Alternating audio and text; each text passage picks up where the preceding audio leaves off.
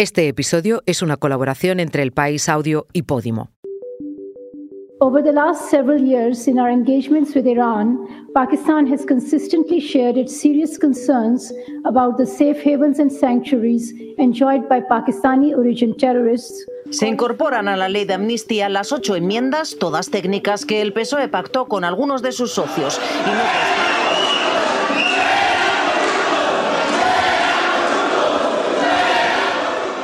Irán bombardeó esta semana el Kurdistán iraquí y Pakistán, por su parte, hizo lo mismo contra Irán. ¿Cómo afectan estos dos nuevos ataques a la tensión que ya vive Oriente Próximo? En España, las enmiendas a la ley de amnistía salieron adelante con el apoyo de los socios de gobierno, pero con el malestar de Junts y Esquerra Republicana. ¿Qué separa a los independentistas catalanes del gobierno en este asunto? En Guatemala, Bernardo Arevalo tomó posesión como presidente en un momento de profunda degradación institucional. ¿A qué retos se enfrenta este presidente de centro izquierda? Soy Silvia Cruz La Peña. Hoy, en el país, analizamos los tres temas que han marcado la semana.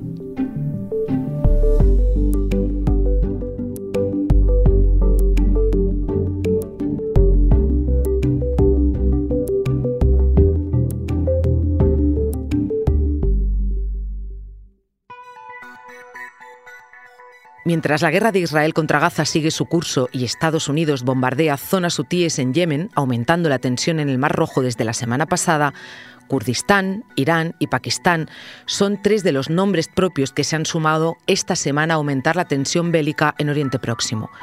Para entender cuáles son los nuevos focos de conflicto y sus protagonistas, he llamado a mi compañero en Turquía, Andrés Mourenza. Hola Andrés. Hola, ¿qué tal? Esta semana te ha tocado informar sobre dos focos de conflicto. Háblame del primero.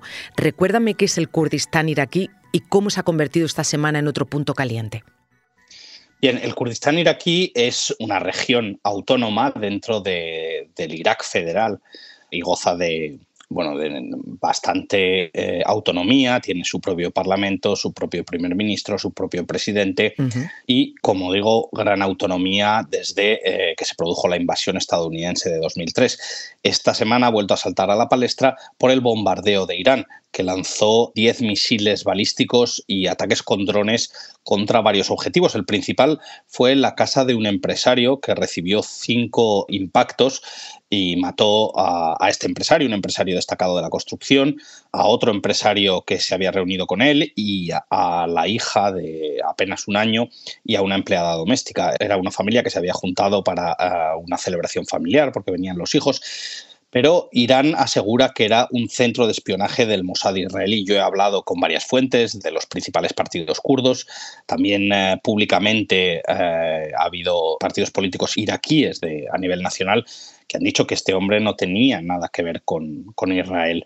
Ah, puede ser que mm, haya sido un fallo de Irán o puede ser que, como en otras ocasiones, intente eh, Irán mandar un mensaje de que no quiere que las autoridades kurdas, que bueno, han navegado siempre entre eh, diversos actores apoyándose en Estados Unidos, apoyándose en Irán, en Turquía, pues que no se desvíen, ¿no?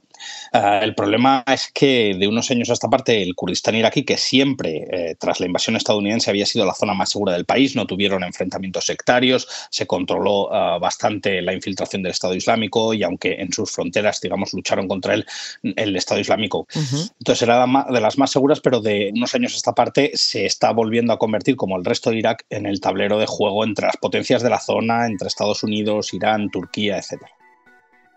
Precisamente de Turquía quería que me siguieras hablando, el país donde tú vives, precisamente qué papel está jugando en este conflicto, Andrés.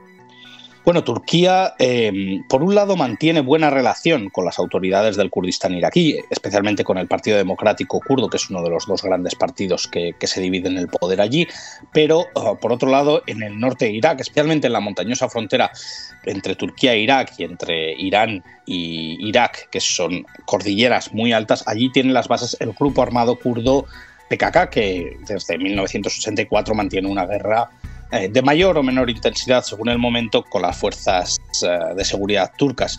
Turquía ha logrado eh, prácticamente neutralizar el poder del PKK dentro de territorio turco y ahora estos combates se han desplazado a Irak. De hecho, Turquía incluso ha avanzado dentro de territorio iraquí, ha establecido bases y desde octubre, aprovechando un poco la, coyuntura y, que y, que la atención está centrada en Gaza, ha incrementado sus bombardeos tanto en las posiciones de las milicias kurdas de Siria como del grupo armado kurdo PKK en, Irak, eh, igual que ha hecho Irán también. Eh, se han producido ataques e intentos de asesinato y asesinatos ah, de activistas kurdos exiliados en el Kurdistán iraquí, tanto de, kurdos de Turquía como de kurdos de Irán que habían tomado refugio en esta zona, lo cual obviamente lo único que hace es incrementar la tensión en esta zona. Vamos al otro punto caliente, Andrés, donde precisamente vuelve a salir el nombre de Irán, en este caso por haber sido atacado por Pakistán. ¿Qué es lo que ha pasado esta semana? Bueno, Irán, además de bombardeos en el Kurdistán iraquí contra bueno, lo que ellos consideran intereses israelíes, también ha bombardeado en Siria posiciones del Estado Islámico como respuesta al atentado que el pasado 3 de enero sufrió Irán y en el que murieron más de 90 personas y que em, ha sido el, atentado más grave de la historia de la República Islámica. También esta semana bombardeó una zona fronteriza con Pakistán, ya dentro de territorio pakistaní, en las posiciones de un grupo islamista de la insurgencia llamado Ejército de la Justicia, que bueno, lo que ha provocado ha sido una queja ah, de, Pakistán como una violación a su soberanía y eh, a su vez Pakistán ha respondido bombardeando una zona en el interior de, de Irán alegando que allí también había un grupo insurgente eh, baluchi que en este caso actúa contra Pakistán. Los, los baluchis eh, son una minoría tanto en Pakistán como en, como en Irán, ah, que está muy reprimida. Andrés, por ir acabando, cuéntame cómo está contribuyendo esto al aumento de la tensión en la zona. Pues obviamente eh, esto solo hace eh, que añadir fuego ¿no? del, conflicto entre Israel y Hamas en Gaza, um, que ya tiene sus propias extensiones en Líbano, en, el Mar Rojo y en Cisjordania, pero es que además vemos que se está aprovechando para ventilar conflictos como el de Irán o Pakistán con los baluchíes, el de Turquía con, con eh, el grupo armado kurdo PKK, digamos, eh, intentar resolver o, intentar eh, continuar ¿no? con, estos, con estos conflictos bajo, este, bajo esta coyuntura de tensión. Obviamente esto es muy peligroso, pero bueno, por otro lado también es verdad que, o, los países amigos también de, de Irán y Pakistán han intentado reducir la tensión, han llamado a la calma, China, Rusia, Turquía, la Unión Europea se han ofrecido como mediadores y probablemente en este frente las cosas, eh, las cosas se reducirán. Pues veremos cómo evolucionan estos conflictos, pero seguramente volvamos a hablar. Gracias, Andrés. A ti, Silvia. Un momento, ahora volvemos, pero antes te contamos una cosa. Hoy en el país te recomendamos Sin Manual de Instrucciones, el podcast de Álvaro Bilbao. ¿Qué es lo que ser padre te ha enseñado a ti? ¿Qué es lo que has aprendido? yo he aprendido a que tendría que haber sido mejor hijo. Eso te causa mucho pesar. Dale, dale. Te emociona, ¿verdad? Sí, sí. Nico, ¿de qué te sientes más orgulloso como padre? Bueno, de que estén vivos todavía. El primer objetivo es la supervivencia, tú. Sin Manual de Instrucciones es un podcast exclusivo de Podimo. Porque escuchas mientras te informas con las mejores historias, te regalamos 30 días gratis de suscripción a Podimo, la app de podcast y audiolibros. Date de alta en podimo.es barra hoy en el país. Después solo 4,99 euros al mes. Si la semana pasada el Gobierno pasó su primer superpleno aprobando dos decretos anticrisis y una ley ómnibus in extremis, este jueves se enfrentó a la Comisión de Justicia del Congreso. El motivo, la polémica ley de amnistía y unas enmiendas que sacó adelante con el voto de Sumar, Esquerra Republicana, EH Bildu y Benega, no sin ciertos rifirrafes con los independentistas catalanes. Para entender qué se debatió en esa comisión y en las negociaciones previas, así como en entornos jurídicos, he llamado a mi compañero de política Javier Casqueiro. Hola Javier. Hola Silvia. Javier, leyéndote esta semana supe que lo que se aprobó fueron ocho modificaciones leves y de carácter técnico de esa ley de amnistía que propone el Gobierno. ¿Podrías resumirme en qué han consistido? Pues efectivamente, se han aprobado ocho enmiendas parciales, las promovidas por el Partido Socialista y algunos de sus socios, y es verdad que son fundamentalmente técnicas, ¿no? muy jurídicas, pero bueno, dentro de eso hay algunos aspectos que son remarcables en estas correcciones. Por ejemplo, antes se ponía que serían los órganos judiciales competentes los que aplicarían esas medidas de gracia, ¿no? Y ahora se precisa un poco más y se dice que serán los órganos judiciales que estén conociendo la causa en ese momento, ¿no? Eh, bueno, también se explica que la, puesta en libertad de las personas beneficiadas por la amnistía pues será de manera inmediata, ¿no? Y se señala en este sentido, y esto es eh, relevante sobre todo para los partidos nacionalistas eh, catalanes, serán puestos en libertad los que se encuentren en prisión, tanto si se ha decretado una prisión provisional como si es ya en cumplimiento de la condena. Estas son, digamos, las principales novedades técnico-jurídicas de estas enmiendas parciales. Esa ponencia donde se votó a favor de esos cambios duró una hora, bastante menos que el debate jurídico que desató. Cuéntame en qué consistían las dudas sobre la inconstitucionalidad que presentaron esta semana tres letrados de la misma comisión.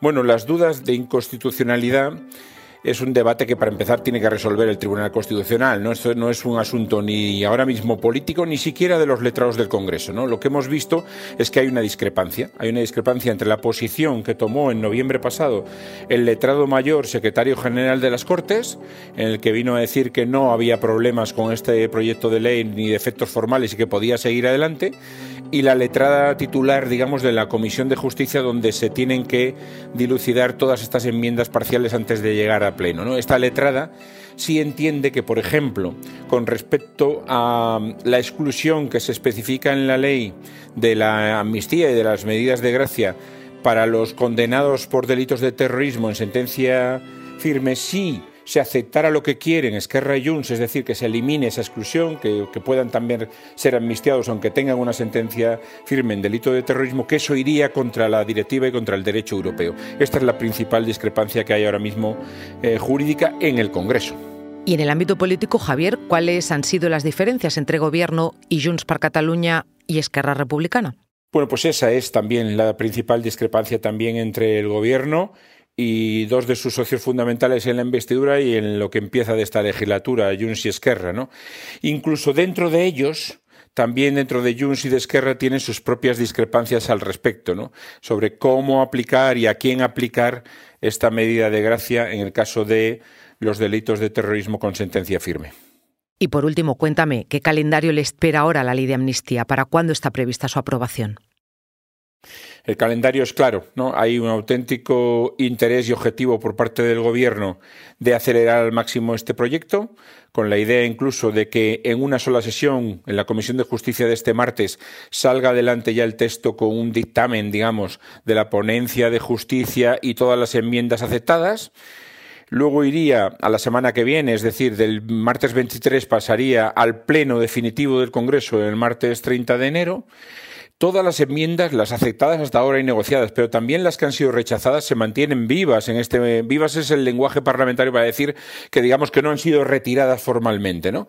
Con lo cual, como no han sido retiradas formalmente, los grupos en teoría podrían negociarlas incluso hasta el momento del pleno del martes 30 de enero, ¿no? Lo que pasa es que ya sabemos y lo está avanzando el Partido Socialista que no tienen disposición de aceptar esas enmiendas que por ahora ya han sido rechazadas. Y la idea es que en cuanto sea aprobada por el Pleno del Congreso, se remita inmediatamente al Senado y ya veremos allí cuál es el calendario, porque en el Senado, como estamos viendo en estas semanas, el PP tiene mayoría absoluta y ha avanzado que tiene la intención de frenarla lo máximo posible. Eh, de entrada, casi dos meses. Estaremos pendientes. Gracias, Javier. Gracias a ti. Mire, yo confío en que la población sabrá identificar a un gobierno que en condiciones difíciles asume el reto de cumplir con sus ofrecimientos. No los vamos a resolver en cuatro años, pero sí podemos sentar las bases de una forma diferente de hacer gobierno y creo que eso es lo que la gente va a juzgar. Así contestó Bernardo Arevalo, nuevo presidente de Guatemala, a la pregunta de si temía defraudar a la ciudadanía se la hizo mi compañera Lorena Arroyo, porque el panorama al que se enfrenta el nuevo mandatario es cuanto menos conflictivo. Para entender las causas, le pedí a la propia Lorena que me enviara unos audios dándome algunas claves. ¿Quién es Bernardo Arevalo? Yo suelo decir que el nuevo presidente de Guatemala es un antisistema típico en estos momentos que lo que vemos que triunfan son populistas que gritan mucho. Bernardo Arevalo es un político progresista que habla en contra del sistema tradicional de privilegios que ha dominado la política guatemalteca en los últimos años, pero lo hace con un mensaje calmado y conciliador. Es hijo del expresidente Juan José Arevalo, al que los mayores aún recuerdan con cariño. Arevalo es un sociólogo progresista que se ha desempeñado también como diplomático y que en los últimos cuatro años ha sido diputado del movimiento Semilla, este partido que surgió al calor de las protestas anticorrupción de 2015. Su triunfo en las elecciones fue una sorpresa absoluta. En la primera vuelta de junio no aparecía con opciones en una sola encuesta. ¿Qué país se encuentra el nuevo mandatario? Con 17 millones de habitantes, Guatemala es el país más poblado de Centroamérica y tiene la principal economía de la región, pero registra también altísimos niveles de pobreza, desnutrición y desigualdad y grandes carencias en salud, educación e infraestructuras. Bernardo Arevalo sabe que va a tener que atender estas necesidades enormes mientras cumple con su principal promesa, combatir la corrupción y la fuerte decadencia institucional. Y por si esto fuera poco, en los últimos años el país ha experimentado también un fuerte retroceso democrático. Bajo el mandato de su predecesor, Alejandro Yamatei, se intensificó la persecución contra jueces, fiscales, activistas, periodistas y defensores de derechos humanos que han combatido o señalado la corrupción. Varios de ellos incluso han acabado en la cárcel o en el exilio. ¿Quién lo apoya fuera y dentro de Guatemala? La transición en Guatemala ha sido larga y complicada, más de cinco meses de una auténtica carrera de obstáculos. A Bernardo Arevalo y su partido les han abierto varios casos judiciales para tratar de obstaculizar su llegada al poder. El propio Arevalo llegó a denunciar que había un intento de golpe de Estado en su contra, una versión que ha sido respaldada por organismos internacionales. Esto ha provocado una movilización ciudadana inédita de personas que pedían simplemente que se respetara su voto. Más que un apoyo explícito a Arevalo, era un movimiento que promovía la defensa de la democracia y que ha estado liderada por los pueblos indígenas. Son los pueblos ancestrales que representan casi la mitad de la población de Guatemala y que mantuvieron un plantón de más de 100 días delante del Ministerio Público para garantizar la transferencia del poder. Además de eso, la comunidad internacional ha estado más activa que nunca, denunciando casi al minuto cada nuevo intento de interferir en los resultados electorales. ¿En qué momento y cómo empezó la actual degradación institucional en Guatemala? Para buscar el origen de esta situación, podríamos remontarnos a los acuerdos de paz de 1996 que acabaron con una guerra de 36 años en Guatemala.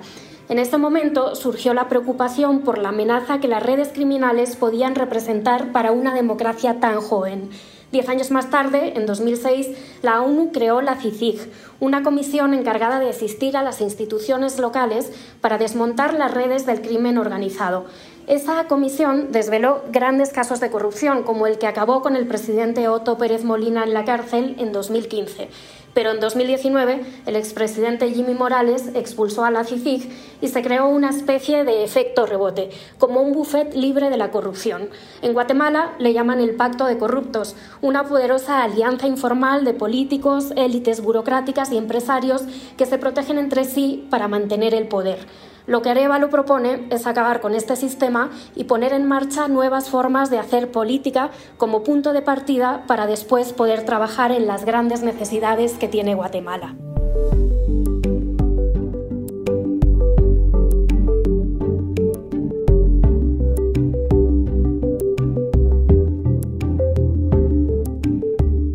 Este episodio lo han grabado y diseñado Nicolás Chabertidis y Camilo Iriarte. La edición es de Ana Rivera. Yo soy Silvia Cruz La Peña y he realizado y dirigido este episodio de Hoy en el País, edición fin de semana. Mañana volvemos con más historias. Gracias por escuchar.